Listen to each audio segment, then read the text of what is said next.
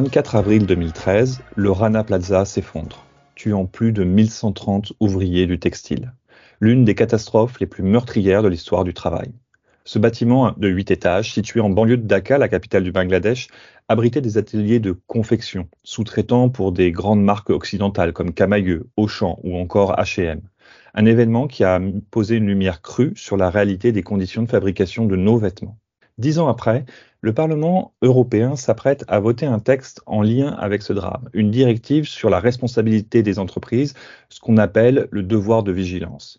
Je suis Fabien Cazenave, journaliste à Ouest France, et pour cette émission Europe du mur des podcasts, j'ai invité Manon Aubry, eurodéputée insoumise et coprésidente du groupe La Gauche au Parlement européen, à l'occasion de ce vote sur le devoir de vigilance des entreprises. Manon Aubry, bonjour. Bonjour. Si je résume le texte, il a pour but de faire en sorte que les grandes entreprises de l'Union européenne soient comptables de leurs actes partout dans le monde en matière de droits de l'homme ou en matière d'environnement. C'est bien ça, résumé à très gros traits? Oui, c'est euh, bien résumé. Hein, s'il fallait euh, juste une phrase, l'objectif c'est que euh, les entreprises multinationales ne, peuvent, ne puissent plus construire leur business model sur des violations des droits de l'homme ou des dommages à l'environnement. Euh, dit euh, en d'autres termes, l'objectif, c'est de mettre fin à l'impunité qui existe. Et euh, l'exemple du Rana Plaza est un triste exemple, et il y en a eu beaucoup d'autres depuis, et que ces entreprises aient à rendre des comptes devant la justice quand elles exploitent à mort des gens ou la nature. Et des exemples, on en a plein.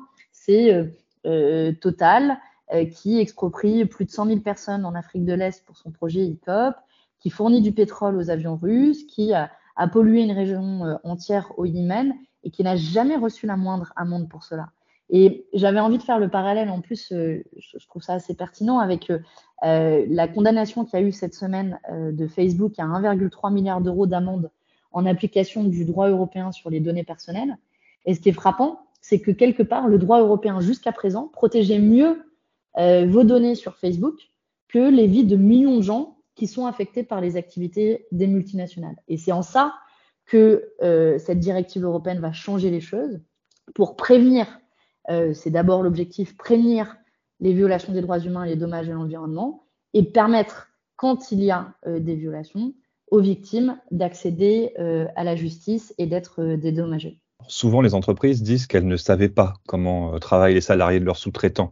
Euh, quelles obligations vont-elles avoir avec ce texte et combien y a-t-il euh, d'entreprises européennes qui vont être concernées?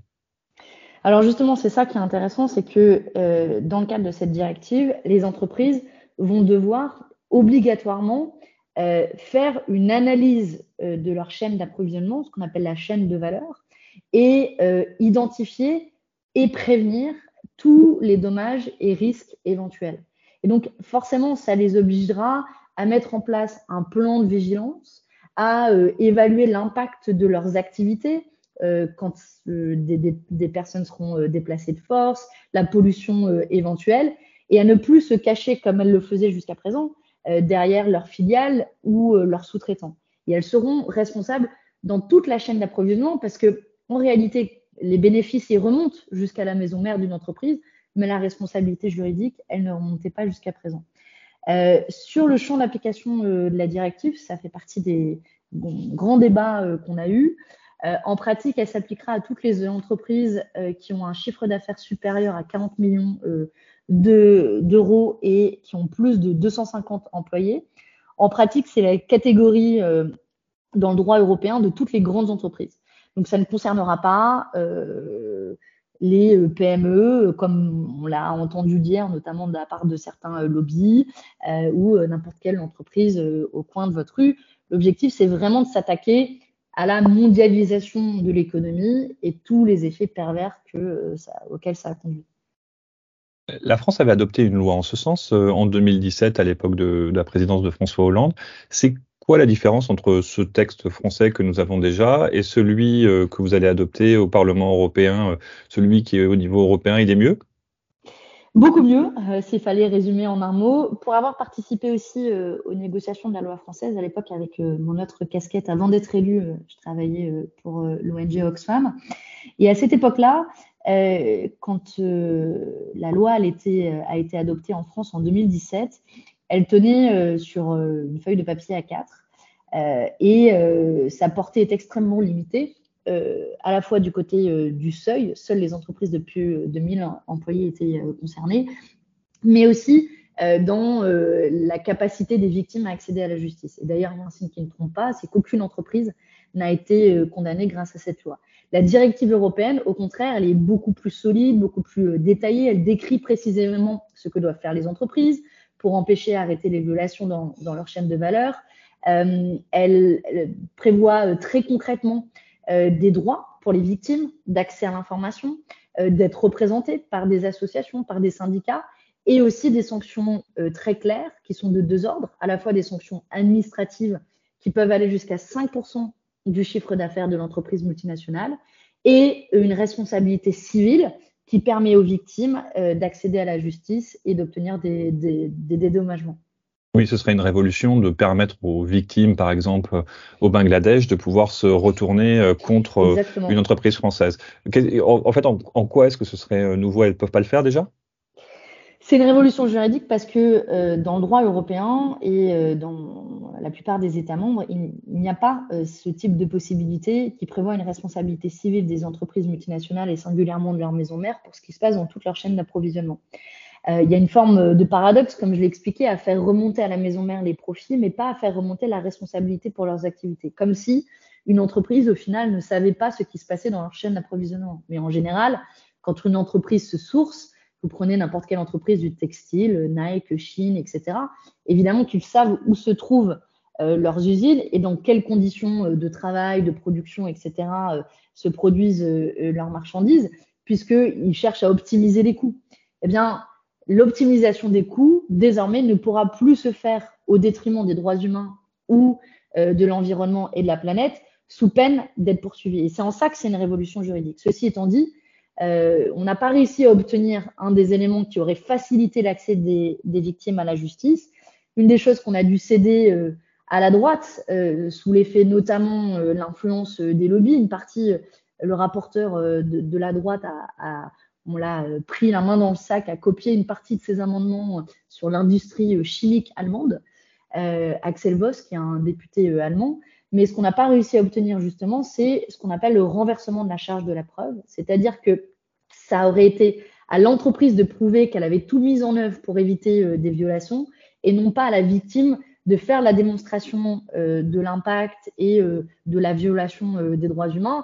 Et l'idée derrière est assez simple c'est que quand vous prenez euh, euh, quelqu'un, euh, un ouvrier au Bangladesh ou en Chine ou au Qatar, eh bien, ces ouvriers-là, ils n'ont pas les mêmes pouvoirs en réalité pour se, être représentés devant la justice française. Imaginez un ouvrier qui vient du Bangladesh, qui ne parle même pas français, face à l'armée d'avocats que peut avoir euh, une entreprise comme Total. Évidemment que le rapport de force est déséquilibré juridiquement, c'est pour ça qu'on estimait que c'était à l'entreprise de faire la démonstration plutôt qu'à la victime. Ça fait partie des éléments que malheureusement on a dû abandonner dans la longue bataille des négociations. Je dis longue parce que je crois que j'ai rarement eu une aussi longue euh, négociation depuis que je suis au Parlement européen. Alors, le Parlement européen avait adopté une résolution euh, dans ce sens-là en 2021. Un rapport d'initiative même. Un rapport d'initiative, pardon, pour, euh, pour, demander à la Commission de légiférer en la matière. Donc, vous avez réussi à obtenir un texte dessus. Euh, une fois que ce texte sera adopté, il faut qu'on attende de, voir un peu tous les amendements qui pourraient être adoptés euh, du reste. Euh, qu'est-ce qui va se passer? Vous allez devoir aller négocier ça dans ce qu'on appelle le trilogue, avec d'un côté la Commission et les représentants des États membres et les, les négociateurs du Parlement européen. C'est bien ça? Exactement. c'est la longue vie des processus de décision européens comme le Parlement européen n'a pas le pouvoir d'initiative, ce que je regrette, euh, ce qui est le cas dans tous les autres euh, cadres démocratiques, on a fait ce qui était dans notre pouvoir, c'est-à-dire que euh, j'ai réussi à obtenir au tout début de mon mandat, c'était vraiment ma priorité, un rapport d'initiative. je me suis battue pour l'avoir, on l'a eu, il a été voté il y a quasiment deux ans maintenant, et finalement, il a ouvert la voie à la Commission européenne qui a dû ensuite faire une proposition. Sa proposition, elle l'a faite il y a un peu plus d'un an maintenant, et elle était extrêmement décevante et à milieu euh, de la proposition initiale que nous avions faite du côté du Parlement. Donc, une fois que la Commission européenne fait sa proposition de directive, nous, nous avons euh, négocié notre position du Parlement. C'est ça qui sera voté euh, ce jeudi. et qui ensuite ouvre la voie à la dernière étape, qui est la négociation entre la Commission, le Conseil et le Parlement européen. Et on sait que ce sera des négociations qui ne seront pas faciles parce qu'on connaît déjà la position d'un côté de la Commission européenne, de l'autre du Conseil, donc c'est-à-dire des 27 euh, États membres, et euh, le Parlement est beaucoup plus ambitieux.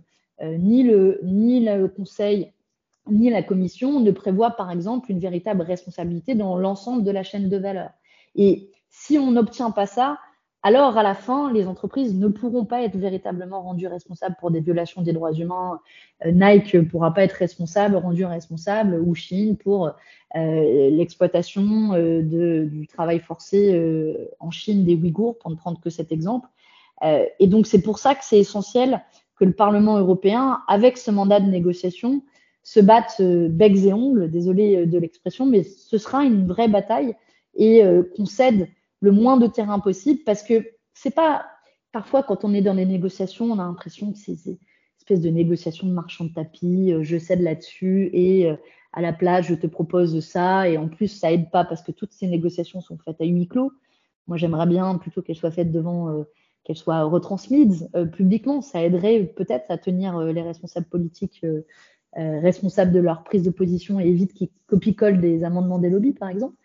Mais donc l'opacité rend euh, difficile ces négociations, mais c'est important qu'on cède le moins de terrain possible parce que c'est pas juste un débat euh, éloigné de la réalité. On parle de choses très concrètes.